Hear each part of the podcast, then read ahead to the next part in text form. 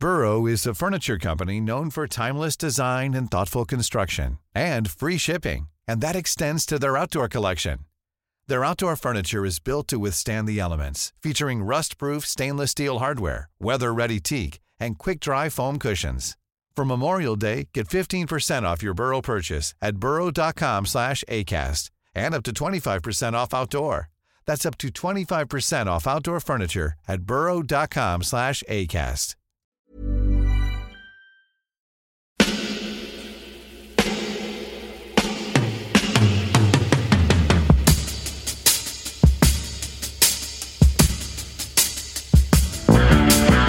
copain Jack Burton, il regarde l'orage bien droit dans les yeux et il lui dit T'es si tocard que tu passerais pour un chef-d'œuvre de l'art moderne. Madame, je n'écrirai rien sur ce film, c'est une merde Merde Ce sont les gars qui se prétendent normaux qui vous déçoivent. Les dingues, ça ne fait jamais peur.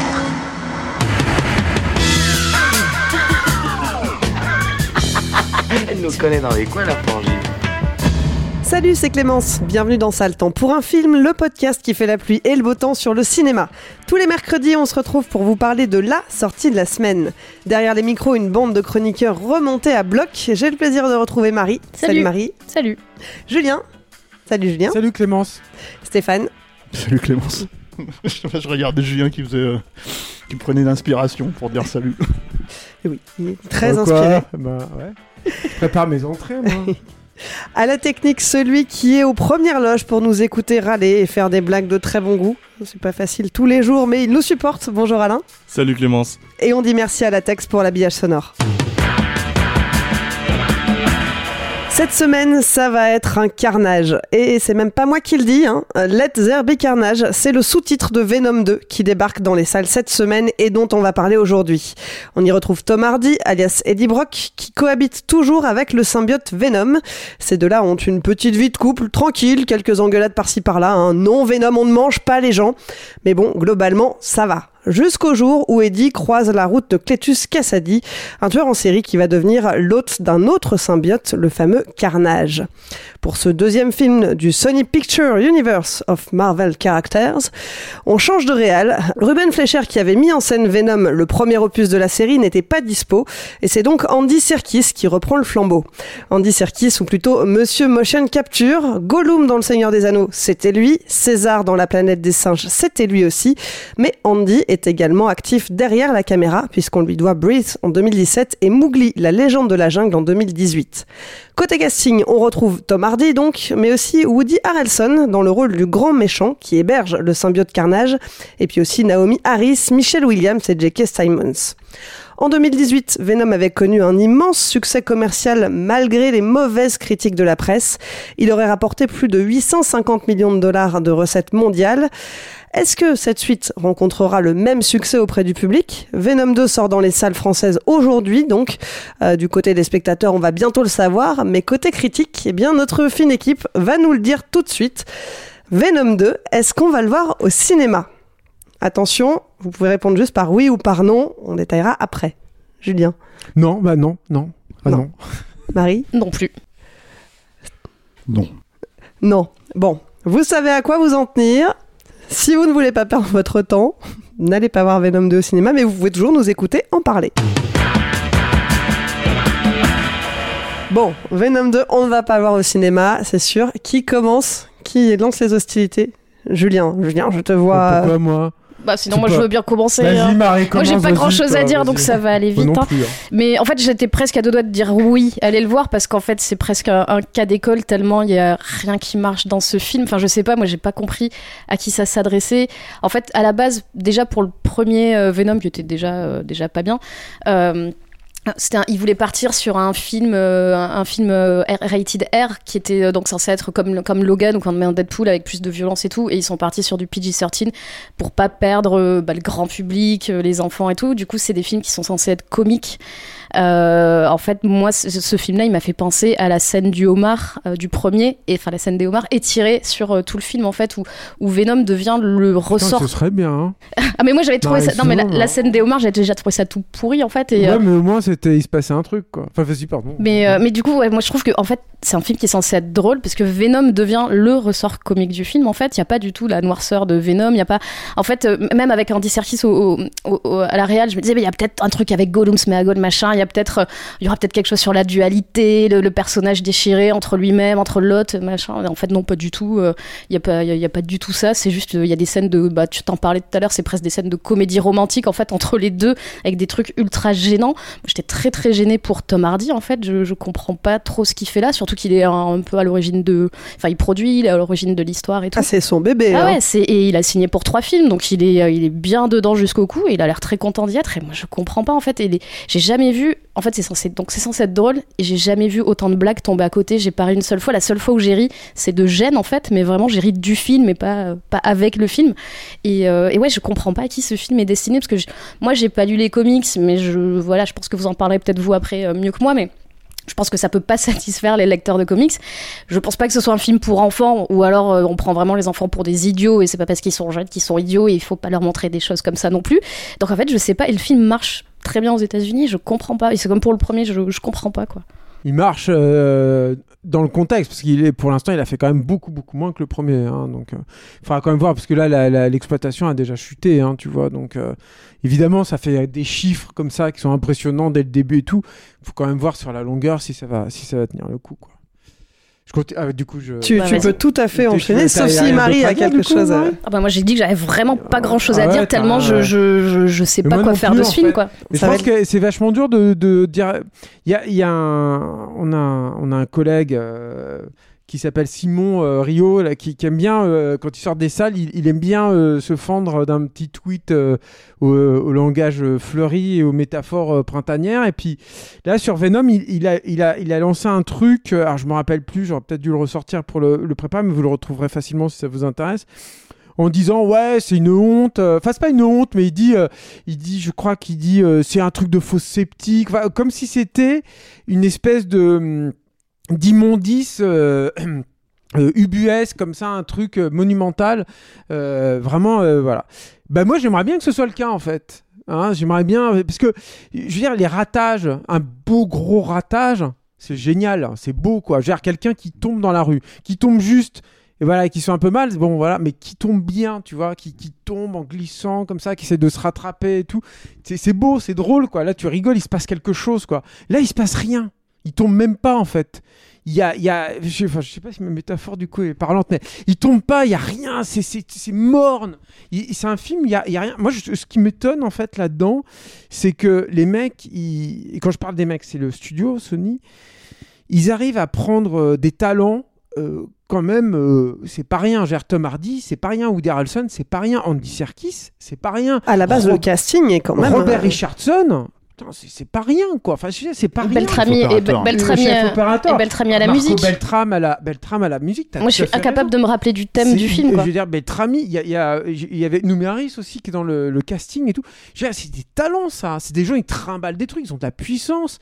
Avec un truc en plus comme Venom. Venom, c'est euh, comme l'a, l'a dit Marie, c'est normalement c'est le, c'est en fait c'est un personnage qui, qui brise de ce que je connais du personnage. Moi, je suis pas un trop gros connaisseur du personnage en comics, mais dans, dans ce que j'ai lu. euh, notamment chez Todd McFarlane et tout, c'est un personnage qui brise toutes les, barrières, qui, a, aucune inhibition, euh, qui et ils arrivent à en faire un truc tout morne. C'est tout morne. C'est, c'est, c'est, on te dit, en fait, Venom 2, c'est on te dit, tiens, bou- tu vas bouffer une bonne entrecôte bien saignante, là, machin, et en fait, c'est une saucisse Erta, quoi. C'est, il c'est, c'est, c'est- y a même pas de porc là-dedans, c'est que de la farine, quoi, dégueulasse, euh, En cuite, même temps, euh, du porc dans l'entrecôte. euh, C'est, enfin voilà, quoi. C'est, je veux dire, c'est. Donc voilà, il n'y a pas, il a pas grand chose, je trouve effectivement à dire au- au-delà de ça. Euh, J'ai, surtout, euh, il y, a un- il y a un autre terme aussi que j'entends beaucoup sur le film et je terminerai là-dessus parce que je sens que par contre Stéphane il a à dire, mais qui est bouillie numérique. Et c'est pareil. Moi, je veux dire, euh, donnez-nous de la vraie bouillie numérique. Je veux dire, donnez-nous du loup-garou de Paris, du. du, du, du Spawn, du, du Mortal Kombat 2, enfin des trucs vraiment où les effets spéciaux ils sont vraiment ils, ils sont tout dégueulasses et puis voilà parce que ça c'est rigolo moi, tu te marres, tu, tu revois l'écran, tu dis moi je, je, je vois l'écran là quand je vois Venom et puis j'attends que ça se passe quoi. Et puis il y a rien qui me choque, il y a rien qui fait rire effectivement, il y a pas de scène impressionnante, tu sens que c'est- encore un film t'as qu'à peur de, choquer de et ce qui est totalement paradoxal quand tu vois d'une part encore une fois les les talents impliqués qui sont quand même pour beaucoup connus comme des, personnages un peu rebelles et tout qui ont bousculé les normes, qui ont bousculé la technologie au cinéma et tout. Et puis euh, quand tu vois euh, quand tu vois le, le- sujet même en fait de, de, de, Venom, donc euh, c'est vrai qu'effectivement on se demande à qui ça s'adresse quoi. Euh, moi je, je, je, je comprends pas trop euh, le, le- déjà le, le, fait que le premier n'ait pas été un, un échec, pour moi c'était super étonnant. Il y a eu vraiment une division entre les critiques d'une part qui clairement avaient leur avis sur, sur le film et le, fait que de l'autre côté le public a quand même accueilli ça. euh, Mais pourquoi? Enfin, qu'est-ce qu'ils trouvent là-dedans, les gens, en fait? C'est une, vraie, une vraie question que je me pose. hein. Ce serait intéressant s'il y a des, des, des, des gens qui ont pris du plaisir au premier film qui nous disent hein, dans, les, dans les réactions, parce que pour moi, c'est une vraie question. Je ne pose pas cette question avec de la condescendance, c'est une vraie incompréhension. Je ne comprends pas ça. Moi, j'y allais aussi pour Serkis. Peut-être un tout petit peu me là-dessus, euh, Steph, avant que tu Ouais, parles. ouais, Je suis ouais. désolé, mais moi, Serkis, alors déjà, j'avais vu son livre de la jungle, qui est, qui est un film qui a un, film à problème, qui est sur Netflix encore qui est un film qui a des problèmes, tu sens que ça n'a pas été produit à la hauteur de ce que ça, ça aurait dû. Mais c'est intéressant, c'est vraiment intéressant, surtout quand tu connais le Kipling et tout. Et c'est c'est vraiment bien, quoi. Et, euh, et puis, il y avait une vraie. C'est quand même un mec qui a. Il n'y en a pas beaucoup comme ça, qui, moi, je considère sont des auteurs dans, dans leur. euh, dans leur milieu, dans leur. euh, alors, je sais pas trop comment dire, dans leur. euh, dans la technologie dont ils sont emparés. Il a une vision, euh, c'est une évidence. Moi, j'ai intérêt deux fois quand il te parle de César, quand il te parle de Gollum, il a ou du capitaine Haddock, il a une vision. Il ferait pas ces trucs, il, a- accomplirait pas des exploits pareils. Et Venom, c'est idéal pour ça. C'est de la capture de mouvement en live, en direct. C'est-à-dire un, un acteur que tu tournes de façon traditionnelle et un acteur qui interprète un personnage. Bon, il n'y a pas de capture de mouvement dans Venom, mais, mais euh, tu vois l'idée, quoi. C'est-à-dire qu'il y, a- une duplicité directement, effectivement, comme disait Marie sur le, sur le truc. Mais même ça, c'est hyper mal. Ça m'a fait penser à hum, Men in Black 2. Il y a un monstre que j'aime pas du tout. Les monstres sont super dans Men in Black 2, mais il y en a un que j'aime pas du tout, qui est euh, joué par le Jackass, là. euh, qui est l'homme de- Knoxville. Ouais, de- et qui, a, qui a une tête en fait qui sort et tu sais pas trop d'où elle sort la tête du coup il marche pas. Et là c'est un peu pareil aussi Venom. Organiquement c'est un personnage mais c'était le cas hein, déjà dans le premier mais je trouve qu'il fonctionne pas en fait. Il peut sortir de partout mais tu comprends pas trop du coup comment ça vous a pas fait ça aussi. Il, il se balade comme ça il pourrait il sort de sa tête il pourrait sortir de son cul ce serait pareil Il quoi. apparaît de plein de manières différentes, quoi. Il n'y a pas trop de logique à ça. Un coup, il est dans son cou, un coup, il prend sa tête Il directement. n'a pas d'ancrage organique, c'est ce que je veux dire, tu vois, surtout. Il n'y a, il y a pas de, de, de lien, en fait, entre les deux. Bon, bref.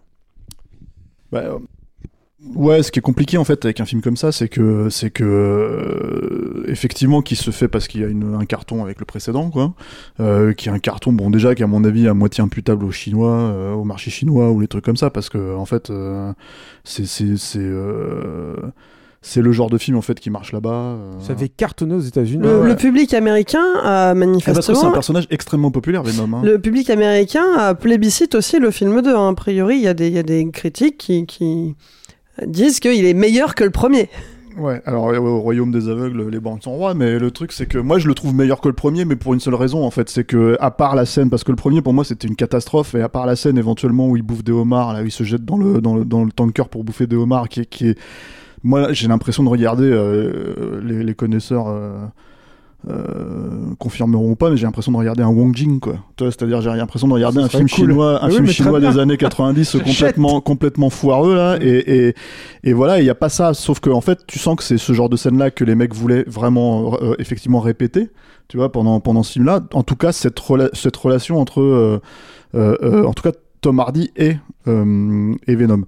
Et le problème de cette relation, c'est que bah, c'est peut-être, en tout cas, le seul truc auquel tu peux un peu croire, puisque c'est le seul truc où tu as l'impression qu'ils ont vraiment cherché à pousser. Sauf que, je sais pas lequel d'entre nous, il y a quelqu'un qui a dit en sortant du film, euh, quand on discutait, parce qu'on l'a tous vu ensemble en projo, euh, mais en fait c'est pour les enfants. Ouais, c'est moi toi- qui ai toi dit ça. Et c'est totalement vrai parce que moi ça m'a débloqué en fait. D'un seul coup j'ai compris le projet. C'est-à-dire qu'en fait je me suis vraiment dit, ah oui, en fait, en fait, je peux pas. euh, c'est pas tellement encore une fois. Je dis effectivement, comme l'a dit Marie, c'est pas l'idée en fait de dire que comme c'est un film pour enfants, euh, forcément c'est bas du front. C'est pas ça la logique, mais c'est tellement. euh, les enjeux sont tellement au ras des pâquerettes, sont tellement du. Enfin, c'est même plus de la naïveté à ce Bah, Il niveau-là. n'y a pas vraiment d'enjeu en fait. Ouais. Euh, donc voilà, donc euh, donc euh, donc euh, on se retrouve dans un espèce de système. Moi ça me fait discuter en fait la, problématique de comment est-ce qu'on considère le cinéma aujourd'hui de manière générale. C'est-à-dire que en gros y a euh, euh, quand les gens te disent en fait le cinéma il y en a marre de voir des films de super-héros.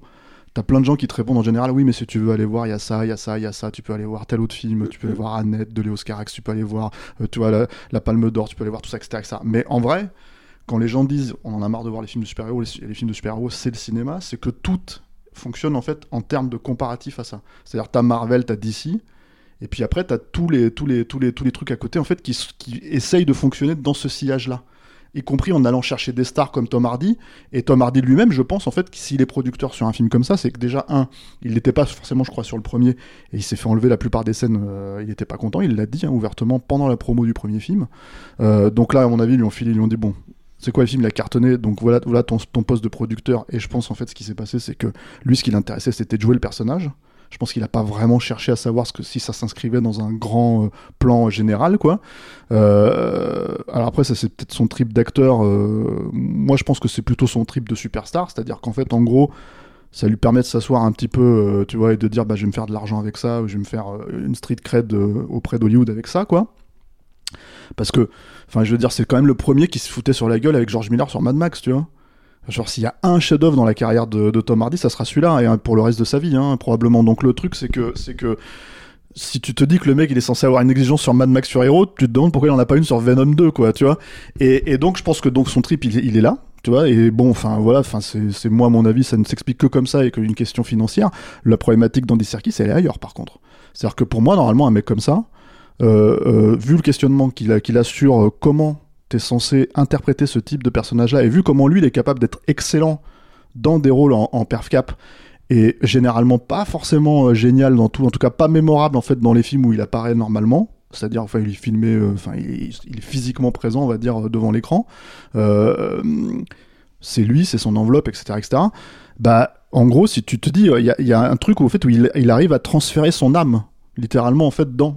Euh, comment dire, euh, c'est un peu plus complexe que ça. Je pense que Julien me, me, me, me- qui, qui me regarde d'un œil torve, tu vois, ne sera pas forcément d'accord. Mais en tout cas, en tout cas, je pense qu'il y a cette dynamique. choses dans ce podcast. Non, mais parce que, en fait, il y a cette dynamique, en fait, où tu te dis, au moins, à défaut de faire un film qui tienne debout, il aurait au moins, euh, comment dire, cette capacité à faire acheter ça. Et je pense que c'est pareil. Je pense qu'en fait, c'est le seul truc qui, qui- est plus ou moins, entre guillemets, réussi. C'est-à-dire pas aller pas sur le papier, pas à l'écriture. Hein. Genre, la relation, euh, la relation bromance entre Eddie Brock et Venom, elle est juste catastrophique. Catastrophique. Enfin, t'as pas, moi, j'ai pareil, on a parié une seule fois, je crois. En fait, c'est- vraiment, euh, c'est vraiment foiré. La mais... salle n'a pas ri. mais Après, par une ouais. salle de, de, de, de journalistes. hein, Ouais, mais les salles de journalistes, enfin, moi j'ai vu une salle de j'ai vu Avengers dans une salle de journalistes où ils étaient tous morts de rire. Donc en fait, ça fonctionne. Les journalistes de cinéma, quoi qu'on en dise, en fait, c'est le public. Et en fait, euh, le truc avec ce film-là, c'est qu'effectivement, les gens n'ont pas rigolé parce qu'à mon avis, c'est pas des enfants. Bah, Et- t'as l'impression qu'il y a cette volonté de faire une espèce de buddy movie. Euh, Oui. Il y a, il y ouais. vraiment ce, ce truc, mais oui, non, ça ne marche pas. Et- Moi, je connais des enfants, ils rigoleront pas à ça. Oui. Parce, que parce que tes enfants sont bien élevés. Mais, euh, mais, euh, mais, mais même au-delà de ça, en fait, c'est parce que effectivement, ça va pas assez loin ou quoi, ou quoi que ce soit, mais c'est surtout parce que, en gros, le, le relationnel, c'est en fait, euh, machin, il est pas, il est pas, il- en fait, c'est Venom qui part, en fait, quand il, quand il trouve des corps, il part, en fait, dans des rêves parties, quoi. Ah, j'avais oublié ce ça, vois. ultra gênant. Et, et tu te dis, mais, mais qui a réfléchi à ça? Qui en fait s'est dit, tiens, on va faire cette scène et cette scène, elle va être cool. Tu vois, et en admettant en fait, parce que moi, moi, moi c'est un personnage qui m'a toujours assez posé problème en fait, Venom dans le comics. C'est-à-dire que j'ai jamais trop, euh, jamais trop tripé. Et il y a tout ce truc en fait de questionnement autour de, de comment le traiter au cinéma qui s'est posé à l'époque de Spider-Man 3 de Sam Raimi, où en gros.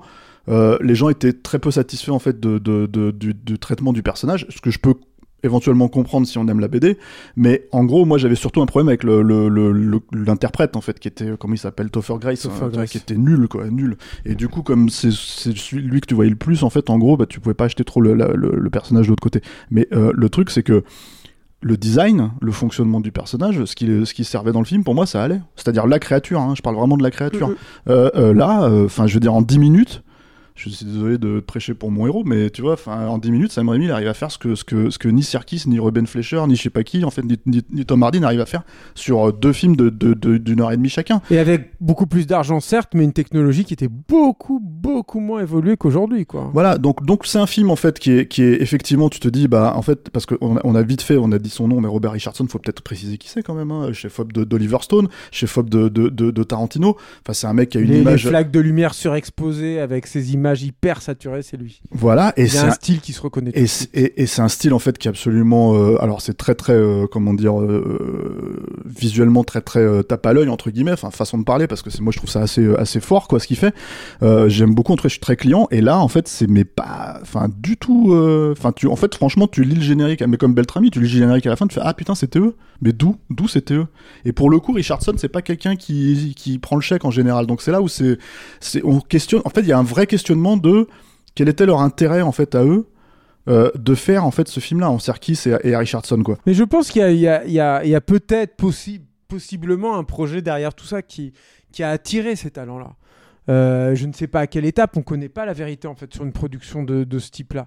Et euh, mais, mais encore une fois, c'est, je pense, les, notes de studio, la capacité des notes de studio à, à, faire rentrer dans leur moule des talents aussi énormes et aussi euh, avec autant de, de, de formes atypiques, quoi. Alors j'en viens aussi à, une, à une- un deuxième truc en fait qui est quand même qui est quand même intéressant à noter sur ce film-là quoi.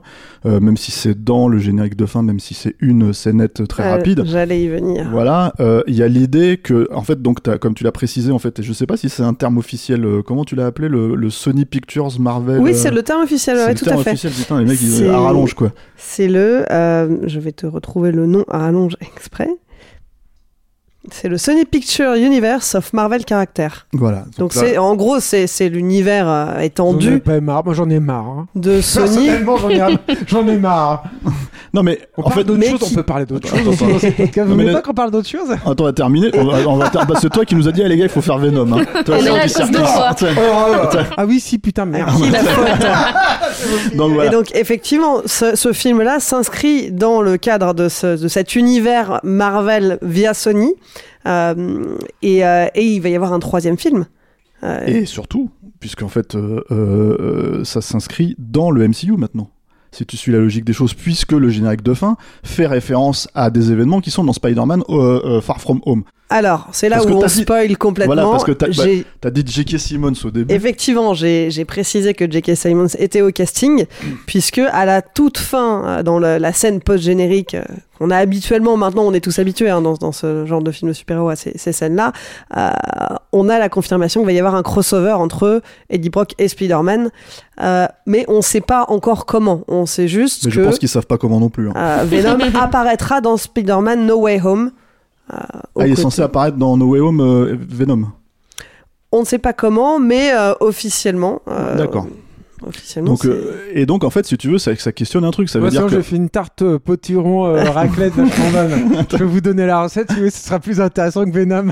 Non, mais en tout cas. qu'on est en train de parler un crossover entre Non mais sur- surtout en fait ce qui est intéressant c'est de se dire d'un seul coup donc le MCU récupère un personnage comme ça pour se dire en gros en fait euh, juste parce que ce personnage est populaire eux ils sont satisfaits par euh, le traitement c'est là où en fait où d'un seul coup en fait ça moi j'en reviens encore plus à questionner l'apport arti enfin le, le- la logique artistique en fait d'un d'un- d'un- d'une super méga franchise qui s'empile les unes sur les autres comme comme le MCU tu vois parce que d'un seul coup en fait Mais on je peut pense qu'il va apparaître dans les Spider-Man, mais pas forcément dans les Marveleries. hein. mais les Spider-Man sont censés faire partir du MCU Ouais, mais enfin, c'est la- c'est le, le point de liaison, en fait. Oui. c'est le point de liaison mais C'est- le- Je pense que tu vois, dans la suite, par exemple, de, de, de l'animé, il, il, il a été évoqué la possibilité d'avoir un croisement avec, euh, avec justement le Spider-Man Live dans un des, des multiverses. Et Mais je pense déjà- que, c'est- c'est- en fait, c'est- c'est comme si tu avais le Marvel euh, Sony euh, Characters, couille, euh, euh, Super Spider-Man euh, tarte au potimarron euh, raclette universe et, et, euh, et tu vois T'as t'as le- t'as la, t'as la, la porte de frontière qui est les Spider-Man où là effectivement ils communiquent avec le Marvel, mais Venom il va pas se retrouver dans Sauf je sais que- pas moi le prochain Captain America. Sauf que euh, encore une Soldat fois, ce qui est, ce qui est, ce qui est rigolo, donc, c'est que t'as J.K. Simmons qui reprend le personnage de, de aberrant. De toute façon c'était aberrant déjà dans le précédent Spider-Man. voilà du euh, de comment il s'appelle euh, de euh, J. Jonah Jameson, tu vois. Donc là, ça c'est ok, on prend ce qu'on veut chez Sam Raimi, on le remet, tu vois. Mais Venom, on n'en veut pas parce qu'en fait, cette nouvelle, cette nouvelle itération, finalement, elle est beaucoup plus populaire. Le Venom de Spider-Man 3, on n'en veut pas, on, prend, on va prendre celui-là, tu vois. Donc en fait, à un moment donné, d'un seul coup, tous ces empilements de trucs, tu te dis, mais euh, euh, j'aimerais. Et là, pour le coup, c'est aussi une question, puisqu'on a l'air de poser des questions aux gens directement dans les, dans les commentaires pour qu'ils nous répondent.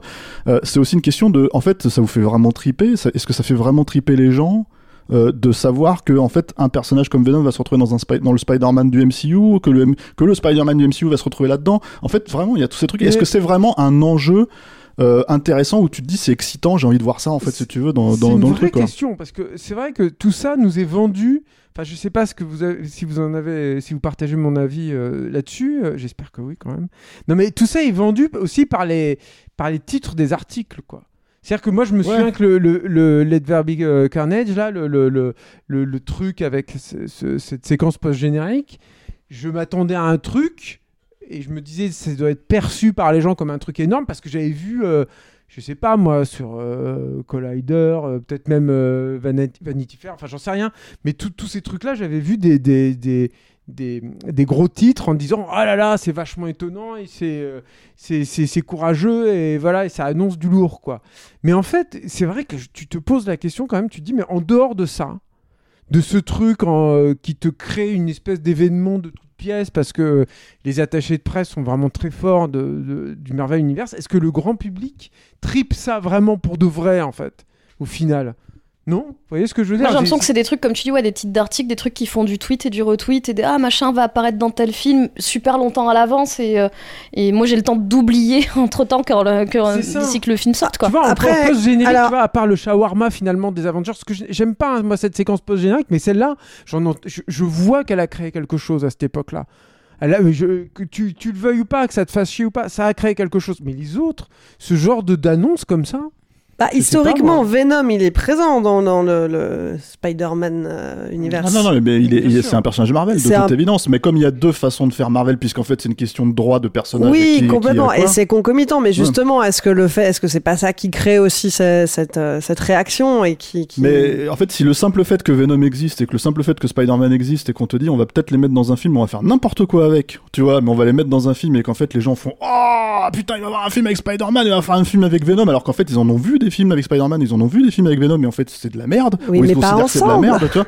Euh, bah si, Spider-Man 3. Donc euh, voilà, mais, mais, euh, mais tu vois, c'est en fait le, le- vraiment l'idée de faire du cinéma par réseau social. C'est ça en fait qui est complètement euh, qui est complètement dingue. Et autant en fait euh, le MCU euh, finalement arrive à créer des événements parce que moi je pense qu'il y a un peu plus que, que le que le shawarma. Je pense que les gens quand ils voient le marteau de Thor à la fin de Captain America ou ce genre de truc ou, ou vice versa, je sais plus. Enfin bref, euh, ils sont contents quoi. Euh, euh, t'es pré-Avengers en fait. Je pense Ouais, que ouais. je, pense, je parle surtout de ce qui s'est passé après, certes, tu vois. mais en tout cas ils arrivent plus ou moins à générer une certaine excitation sur des bandes annonces, sur des machins, etc., etc. J'ai l'impression que tous les autres personnes qui essayent de suivre le le le le, même chemin, en fait, euh, ne créent rien quoi. Il y a un Donc, réflexe pavlovien qui fait ouais, que les gens ils vont en salle. Et qu'ils attendent le générique de fin, mais, mais, mais, euh, c'est vrai qu'en dehors de ça, euh, je sais pas. Et sinon, ça dure une heure et demie. On n'a pas vraiment le temps de se faire chier à part quand on est en train de se demander pourquoi on regarde ça.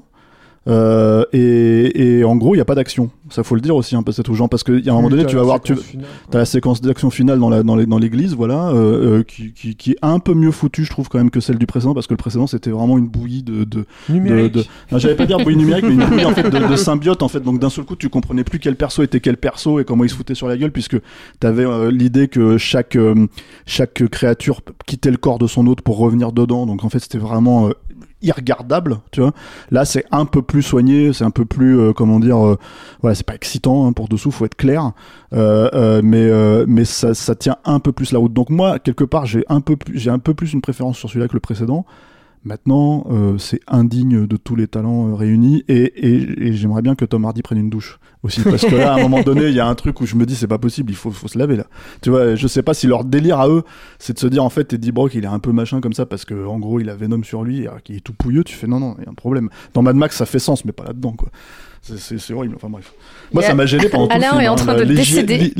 L'hygiène, de Tom Hardy dans ce film. C'est vrai que c'est pas la première fois Ah, que tu tu prends le dis à 400 la grammes de sortie déjà. farine, tu mets du, du, du beurre.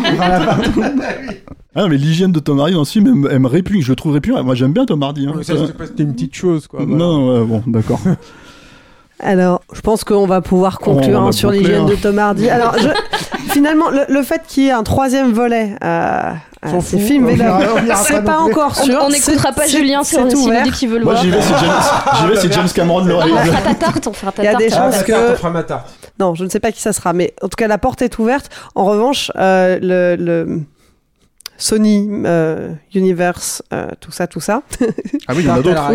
Ils ont d'autres films sur le feu, puisqu'il y a Morbius qui va sortir l'année prochaine. Ça, ça a l'air super. Avec, Vraiment, faut qu'on le attends, fasse. attends, euh, avec Jared Leto, qui est quand même le pire Ah, acteur au monde. parfait, hein. J'ai hâte. ça, ça peut-être que ce sera drôle. Enfin, Ouais. J'ai bah, j'ai envie qu'ils fassent des gros nanars là. Ils arrivent à, à- même ça, ils arrivent à pas à l'éviter quoi. Ils font suer hein, à tout, à tout faire attention à tout là tout le temps. Donnez-nous du nanar enfin. Vous avez là, ils ont le potentiel pour nous offrir un beau nanar qui pue. Donnez-nous un nanar qui pue, qui sent la fausse sceptique comme il dit Simon là. Non mais donnez-nous, c'est ce qu'on fait. Voilà, et il y a Michael Keaton aussi qui jouera dans Morbius. Oh non putain. Ah bon, mais il est, il est pas dans l'MCU lui aussi déjà. Enfin, enfin bon. Oh là là là là, ça me déprime. Et puis en 2023, Craven the Hunter. Formidable. Formidable. Vous êtes ravis de l'apprendre. Voilà. J'ai hâte. Bon, en attendant, si vous voulez quand même, malgré tout, vous faire votre propre avis sur Venom Let There Be Carnage, bien, le film est en salle depuis ce mercredi 20 Il va il octobre. va y avoir personne pour le répondeur. c'est pas possible. Si, ouais, si, c'est pas impossible. crois? On verra. Alors justement, on ne se quitte pas sans passer par la case répondeur. Le répondeur, c'est le moment où vous pouvez nous donner votre avis sur le film du moment. Vous avez aimé, vous avez détesté, vous n'êtes pas d'accord avec ce que nous on a dit, vous avez des arguments, dites-le nous.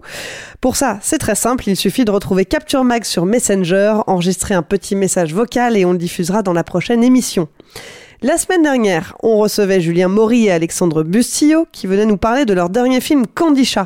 Il y avait tellement à dire qu'on les avait gardés 1h30 en interview. Et vous, dans tout ça, vous, chers auditeurs, est-ce que Candy vous a inspiré? Qu'est-ce que vous en avez pensé?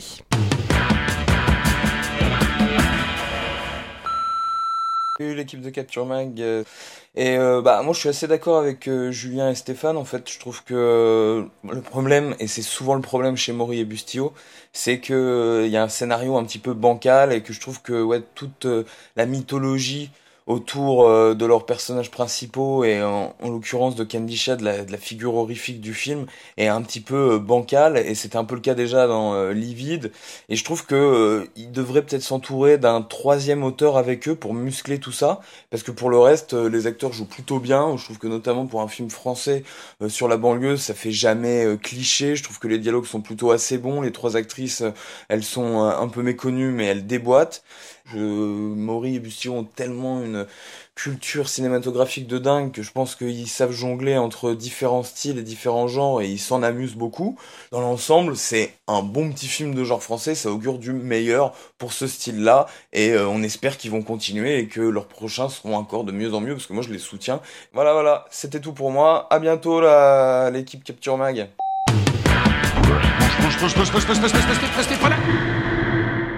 Ça, le temps pour un film, c'est fini pour aujourd'hui. Julien, Marie, Stéphane, merci. Merci Clémence. Merci Clémence. C'était parfait, c'était magique. Alain à la technique, merci aussi. Merci à vous tous. Et puis merci à vous qui nous écoutez, qui êtes un peu plus nombreux chaque semaine. Si vous nous découvrez, pensez à vous abonner pour ne pas rater les prochaines émissions.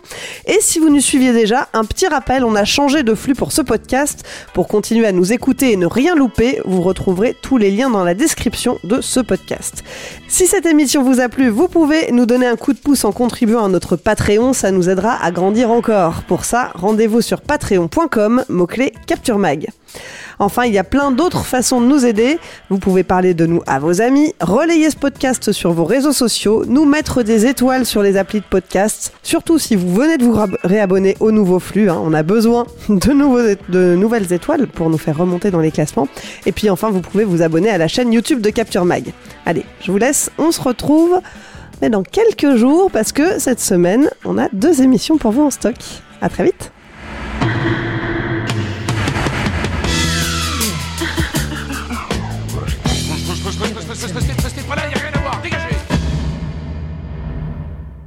Alors tu prends 100 grammes de beurre, un peu fondu, d'accord. Tu mets à peu près 300-400 grammes, moi je le fais un peu au pif de, de farine, voilà, d'accord.